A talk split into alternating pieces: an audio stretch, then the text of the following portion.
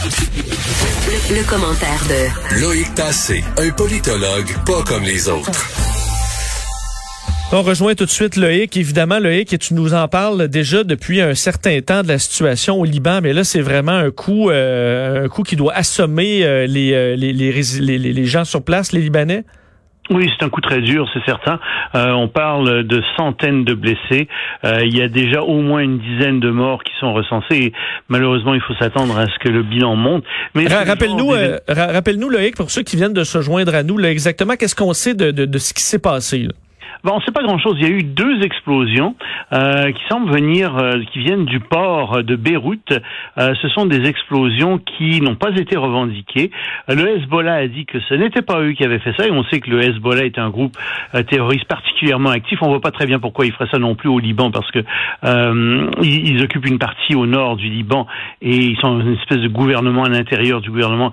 Évidemment, ça retournerait l'opinion publique contre eux. Donc, on ne sait pas du tout s'il s'agit d'un attentat ou s'il s'agit d'un bête accident, parce qu'effectivement, euh, c'est une explosion qui a eu lieu dans une zone portuaire, donc il est possible qu'il y ait eu des, des, produits entreposés là. Pour le moment, euh, les autorités de Beyrouth euh, et, et, et, du Liban euh, ne savent absolument pas euh, ce qui en est. Mais ce qui est certain, c'est que ce genre d'événement va cimenter la cohésion nationale au Liban, enfin pendant quelques temps au moins, et c'est peut-être le seul aspect positif qu'on peut voir à ça. Parce qu'on voyait, on a parlé d'ailleurs à des gens de la, communauté tantôt qui, eux, euh, bon, effectivement, ne, sachant pas trop euh, quelle est la cause, ben, se tournaient vers de possibles attaques. Euh, et en ce moment, on, on croit bien qu'avec les, les, problèmes de communication à Beyrouth, ben, c'est toutes les, les, histoires et les théories qui, qui circulent. Donc en ce moment, on ne le sait pas du tout. Là, non, il faut être très prudent avec ça. et encore une fois, le fait que ça ait lieu au port même, c'est quelque chose qui, à mon avis, va plutôt dans le sens d'un accident, puisqu'en encore une fois, euh, il est possible qu'il y ait eu des, des, il y a de toute évidence euh, des matériaux qui étaient entreposés là, qui ont explosé, tout au moins peut-être dans la seconde explosion. Euh, donc effectivement, et puis on parle d'un nuage orange qui a recouvert la ville. Donc ça semble être des produits chimiques. C'est pas quelque chose qui ressemble à une explosion habituelle. Et on dit, le, Loïc, on en parlait là, que c'est un pays qui est déjà dans une situation de crise. Rappelle-nous pourquoi le Liban en ce moment est déjà dans une période absolument catastrophique au niveau euh, économique, puis également la COVID-19 qui s'est ajoutée à tout ça?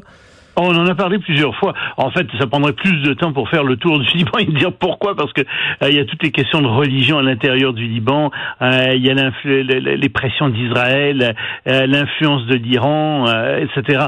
Mais disons que rapidement, pour faire un tour d'horizon économique en ce moment, le Liban est plongé dans une véritable crise économique très grave. Il y a une inflation très forte à l'intérieur même du pays. La devise a chuté énormément et euh, on, puis en plus, il y a eu euh, la Covid-19 qui a aggravé euh, tout ça. Et le Liban, depuis des mois, demande l'aide du Fonds monétaire international. Le Fonds monétaire international veut bien prêter de l'argent au Liban, mais dit aux Libanais, écoutez, si on vous prête de l'argent, il faudra faire des réformes, des réformes contre la corruption en grande partie, parce que vous avez un régime qui est extrêmement corrompu, qui est aussi très dysfonctionnel.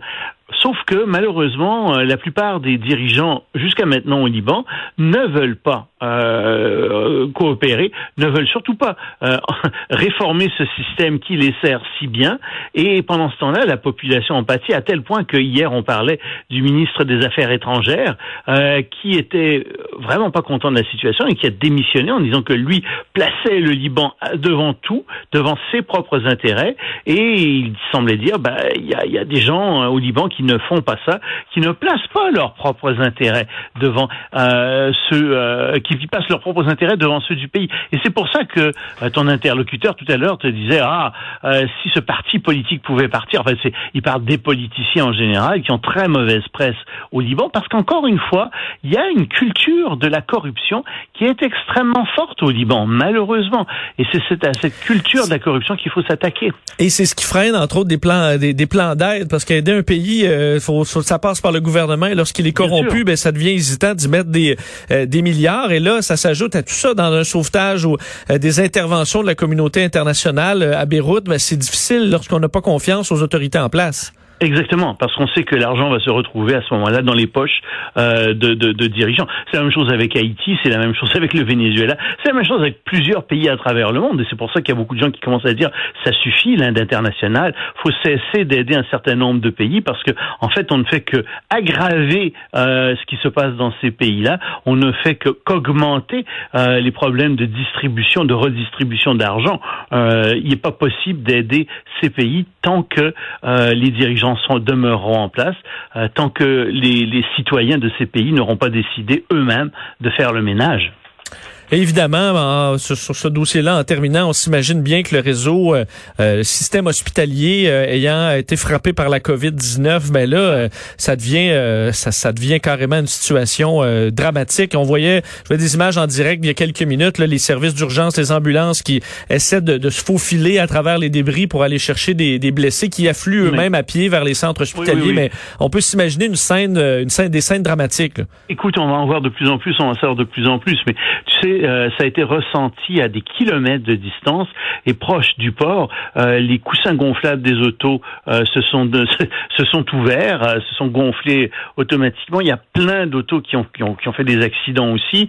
il y a des immeubles, dans, je ne sais pas quelle distance à la ronde, mais des vitres des immeubles ont volé en éclats. On parle vraiment d'une scène. En fait, ça rappelle un peu en, termes de magnitude. On peut pas s'empêcher de penser aux attentats mmh. du 11 septembre. Il y a quelque chose qui, qui rappelle un peu ça. Euh, c'est peut-être pas un immeuble qui brûle, il y aura probablement pas autant de morts, mais c'est vraiment euh, une catastrophe majeure pour Beyrouth. Et donc on leur souhaite la meilleure des chances, mais effectivement, c'est très dur euh, ce qui se passe en ce moment. Effectivement, les images nous font penser à ça, font penser également après des, des tremblements de terre majeurs où on voit là, les citoyens qui, qui qui errent dans les rues sous le choc carrément, ne sachant pas trop où se diriger parce qu'on n'a plus de service. Et d'ailleurs, c'est la nuit qui tombe à Beyrouth alors que l'électricité ne doit pas ne doit pas tenir. Déjà que ça tient difficilement ces jours-ci. Non, non, l'électricité est aléatoire à Beyrouth euh, parce que le système électrique est un système euh, où d'abord qui, qui, a, qui, a, des problèmes de vétusté énormes et puis parce que aussi euh, les gens volent de l'électricité et puis donc on n'a pas entretenu le système parce que tout le monde ne paie pas l'électricité comme il devrait. Euh, c'est vraiment encore une fois quand je te dis la corruption est au fond du problème en ce moment économique. ben c'est ça aussi, ça donne ces résultats là. Euh, Loïc, évidemment, on va surveiller euh, ce qui se passe à Beyrouth dans les, euh, les, les, prochaines minutes. Si on a plus de détails, évidemment, on va vous euh, on va vous en faire part. Pour l'instant, c'est tout ce qu'on a. C'est difficile quand même d'obtenir des informations, de parler aux gens sur place. On a déjà été très chanceux de pouvoir parler à quelqu'un tout près de tout près de Beyrouth. Alors, on, on, y reviendra. parlons, Loïc, un peu, parce qu'il y a quand même beaucoup d'autres choses dans l'actualité. commençons par la COVID-19 et le dossier de la réouverture des écoles. on peut tirer des leçons de ce qui se passe ailleurs. Oui, oui, ça nous touche énormément puisque les écoles rouvrent dans trois semaines, un mois ici au Québec. Et euh, Israël, enfin, c'est un article du New York Times qui a attiré mon attention ce matin, euh, qui parle d'Israël, euh, qui a été le premier à rouvrir, le premier pays à rouvrir ses écoles, un des premiers pays. Et en fait, les autorités d'Israël, de leur propre aveu, disent écoutez, on a commis une bourde majeure, ça a été un échec. S'il vous plaît, ne faites pas comme nous.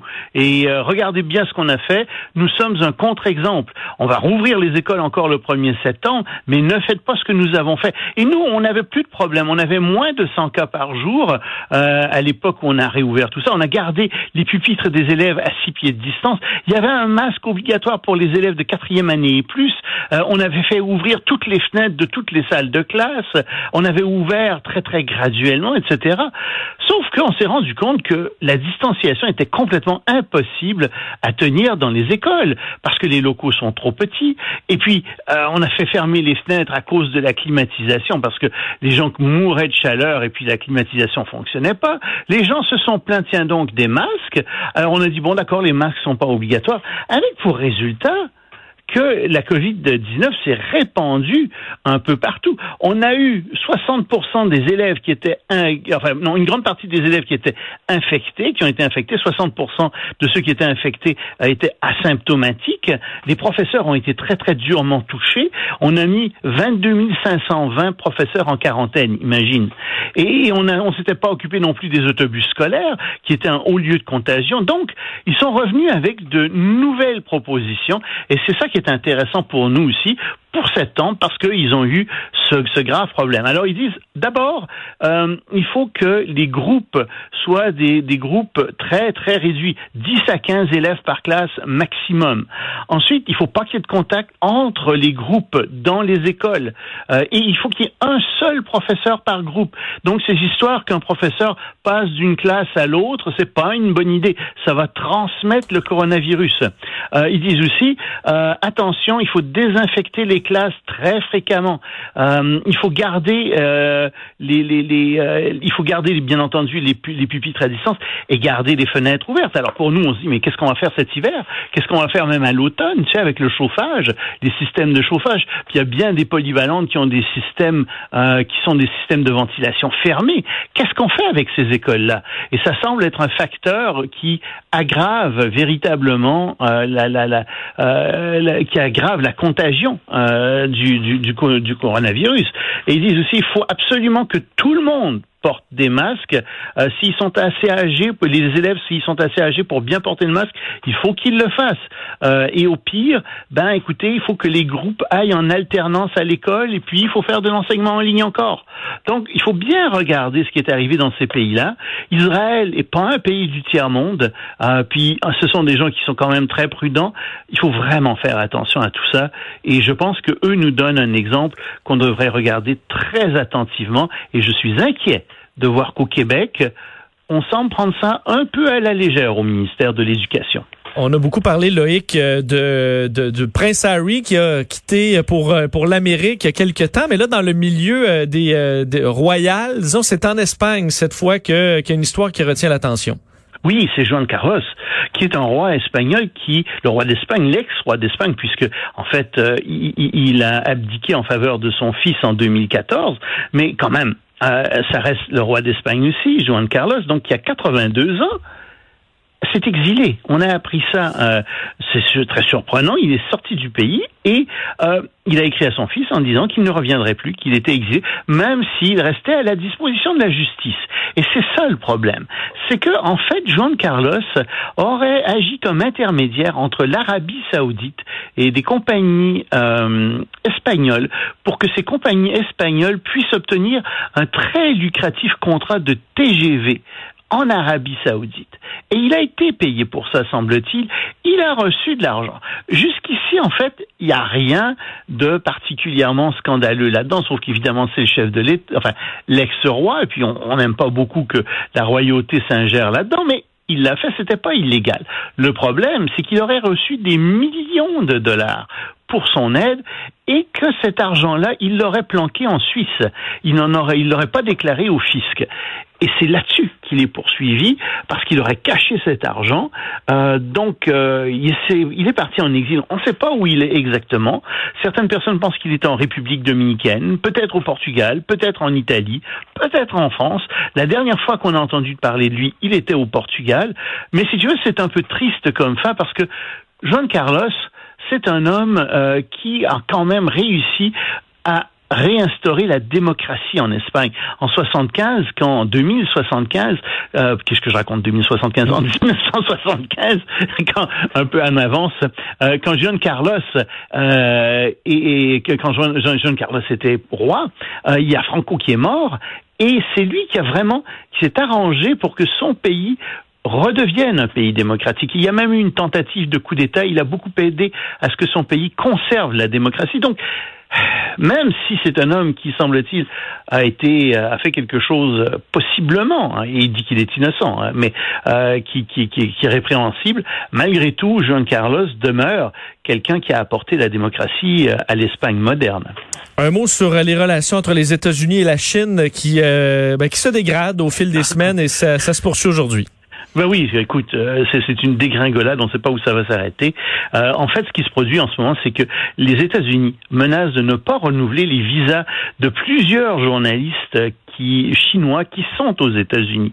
Et euh, les Chinois envisagent même la possibilité où aucun journaliste n'aurait de visa pour, pour, pour, pour travailler aux États-Unis, parce que depuis le 11 mai, en fait, les visas il n'y a plus de visa qui a été donné à, des journalistes.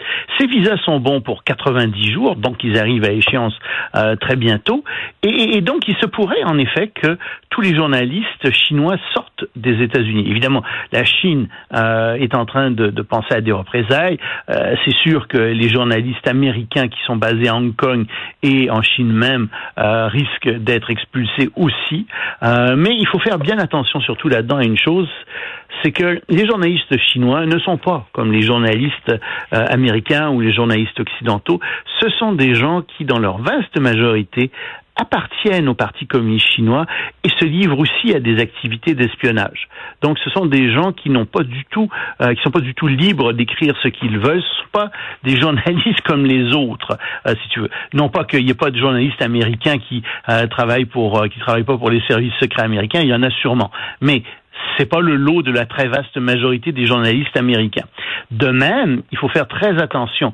Les journalistes américains qui travaillent en Chine travaillent sous des conditions extrêmement dures. Ils ont toutes sortes de restrictions, ils sont sous écoute, ils sont suivis, ils sont surveillés, euh, il y a plein de choses qu'ils ne peuvent pas faire, tandis que les journalistes chinois qui sont aux États-Unis ont une très grande liberté euh, d'écrire des reportages. Donc, euh, c'est pas tout à fait une situation équivalente et il faut faire bien attention à ça parce que les Chinois, à travers tout ça, essaient toujours de poser une équivalence entre les États-Unis et la Chine, là où il n'y a pas d'équivalence.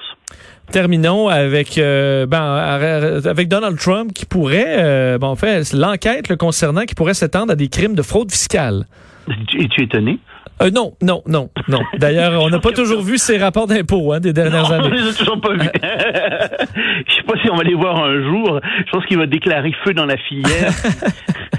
Non, je, blague, mais en fait, il y a des documents qui ont été déposés en cours hier par euh, le procureur du district de Manhattan, donc à New York, et euh, on s'est rendu compte que dans ces documents, on ne faisait pas que poursuivre Trump pour de l'argent qu'il aurait versé à, deux de ses maîtresses, tu te souviens, en 2016, pour acheter leur silence. Il s'agit aussi euh, de fraude bancaire et de fraude fiscale, et donc là-dessus, on a vraiment l'impression que c'est beaucoup plus gros que simplement ça. et si tu veux, Trump va fort probablement pouvoir gagner du temps parce que la Cour suprême des États-Unis a donné le droit à Trump de contester euh, le droit au procureur de Manhattan de demander un certain nombre de documents. Donc il va il va les contester, tu peux en être certain. Ça va prendre du temps, ça va remonter probablement encore jusqu'en Cour suprême et ça va lui permettre tout ça euh, de passer probablement à travers les élections sans trop être inquiété par ça. Mais tu sais, euh, je lisais hier un article de, une interview en fait de, l'ex-ambassadeur français euh, à Washington qui parlait de Trump et qui parlait de, qui parlait de son entreprise. Et il y a deux choses qui m'ont frappé euh, dans cet entretien. Il disait, entre autres, qui m'ont frappé. Il disait, vous savez, les entreprises immobilières à New York, de la taille de celle de Trump, c'est des entreprises qui forcément trempe un peu avec la mafia. C'est comme ça que c'est organisé à New York. Donc, faut pas s'étonner des liens que Trump a avec la mafia. Ce serait plutôt le contraire qui serait étonnant. Et deuxièmement, disait-il, vous savez, Trump est à la tête d'une entreprise qui fait beaucoup d'argent, mais c'est une petite entreprise. C'est une entreprise qui lui appartient. Il n'y a pas de conseil d'administration comme tel. Donc c'est lui qui donne des ordres. Il donne des ordres assez comptables. Et il disait, en fait, il traite, comme président des États-Unis, il traite les secrétaires d'État, il traite les gens comme si était dans sa propre entreprise, comme s'ils étaient des comptables, et il a un petit peu cet esprit-là euh, quand, il, est président des États-Unis. Donc, un mélange d'esprit mafieux et euh, d'esprit de, petit chef d'entreprise.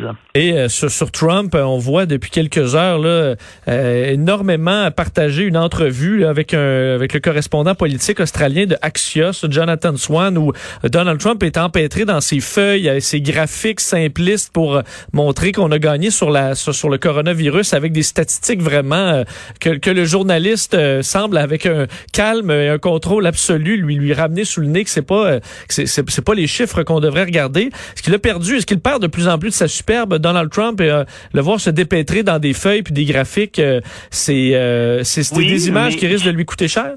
Oui, oui, ça va lui coûter cher. Écoute, il y a toujours 42% de la population qui le vénère.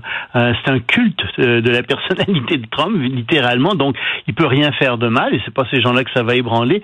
Mais c'est toujours cette tranche d'électeurs qui a voté républicain aux dernières élections. On parle donc de ce qui reste, c'est 8% peut-être, qui, eux, euh, songent à voter euh, démocrate. Oui, ces électeurs-là euh, pourraient pencher euh, en majorité vers les démocrates aux prochaines élections. Reste à voir ce qui va arriver. C'est long, hein, 100 jours encore, presque 100 jours, enfin trois, presque trois mois encore avant l'élection. Puis Biden, on le voit pas sortir beaucoup. Biden est caché. Puis j'ai bien l'impression que si jamais il y a un débat entre Biden et euh, Trump, ça risque d'être à l'avantage de Trump. N'est pas un gars très combatif euh, sur une scène. Euh, je pense que ça va faire pâlir Biden. Donc on va voir ce qui va arriver, mais c'est sûr qu'en ce moment, ça va pas bien pour Trump. C'est sûr qu'il a un problème. Mais si tu regardes si tu regardes les sondages, il y a toujours son 42 d'Américains qui sont très satisfaits de son travail et qui trouvent qu'il gouverne bien. Bon, on va euh, évidemment, on va voir ça aller dans les euh, dans les prochains mois. Loïc Tassé, merci infiniment. On se reparle demain. À demain. Au revoir.